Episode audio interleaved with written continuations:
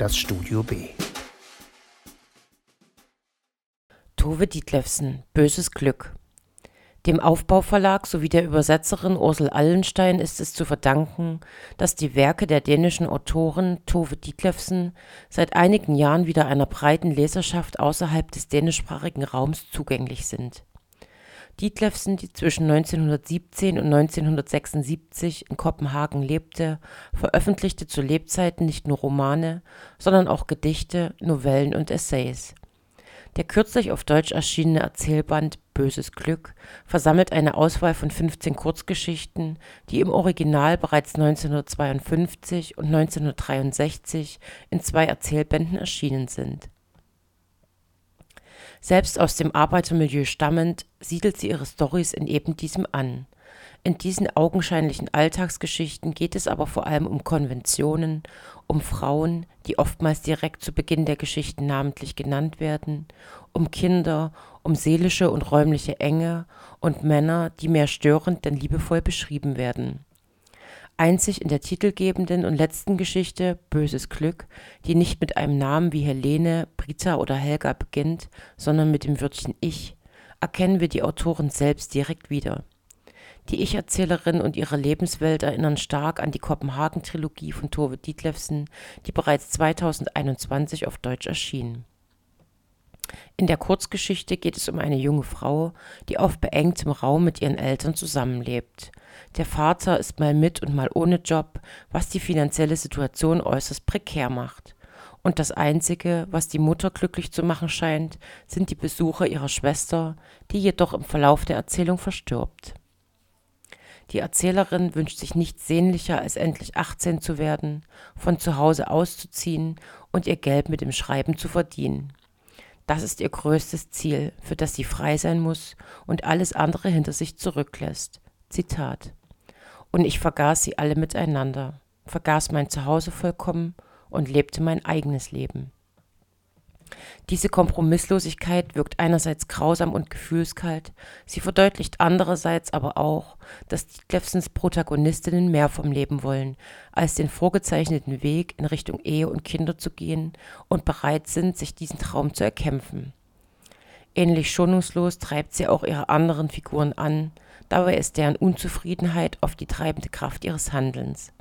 Da wäre beispielsweise Helga, deren Objekt der Begierde schon im Titel der Eingangsgeschichte Der Regenschirm offenbar wird. Dieser alltägliche Gebrauchsgegenstand ist es, den sie sich unbedingt wünscht. Er ist verknüpft mit einer Kindheitserinnerung, die Aufregung, Glück und den Reiz des Verbotenen birgt.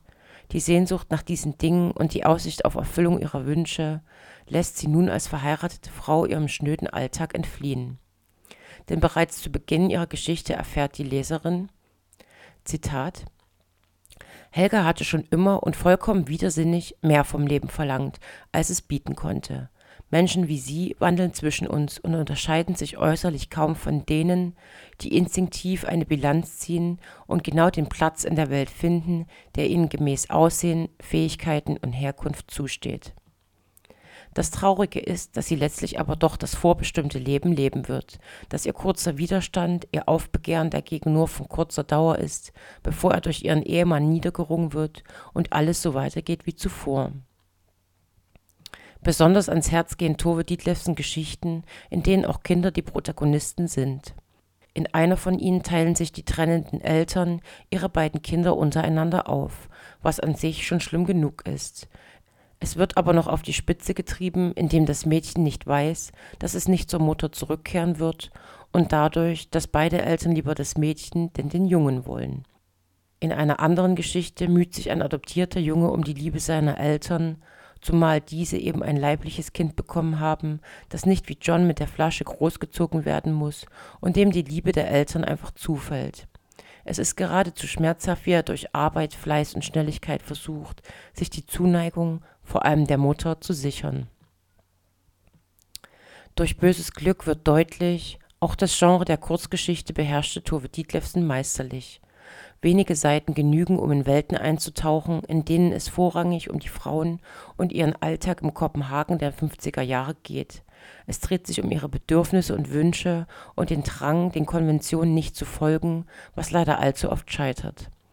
Ihre Sprache ist dabei klar und offenbart die Erbarmungslosigkeit des Alltags, der zwischenmenschlichen Interaktion und der Zwänge, denen ihre Protagonistinnen unterliegen. Die Männer in ihren Geschichten sind oft, aber nicht immer negativ besetzt und man sollte sie lieber nicht stören, wecken oder verärgern. Dennoch ist es mehr als eine Ahnung, die sich beim Lesen breit macht, dass auch viele von ihnen nicht glücklich sind, doch um sie geht es nicht. Thematisch erleben wir in diesem Erzählungsband eine Tove Ditlevsen, die wir bereits kennen. Es sind die Themen, die sie beschäftigen und sicher zu ihrem Alltag gehörten, die Dinge, die sie selbst antrieben, der Drang nach Freiheit und Selbstverwirklichung und die diesem gegenüberstehende Realität und der Kampf eines jeden Einzelnen um seinen Platz in der Welt. Das Lesen dieses Werkes lässt einen nicht freudig oder glücklich zurück, und das muss es auch nicht. Gelesen werden sollte es aber unbedingt. Nur lieber nicht alles auf einmal.